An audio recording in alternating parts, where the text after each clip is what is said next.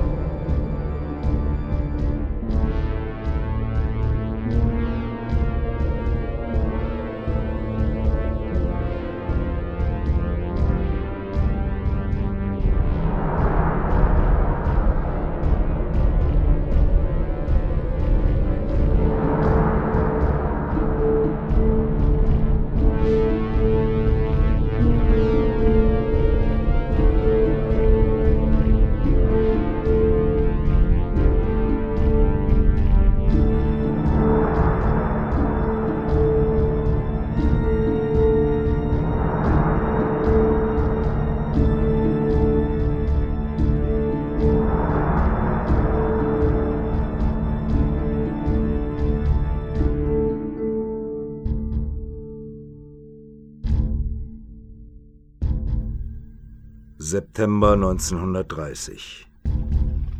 Fünf Monate zuvor.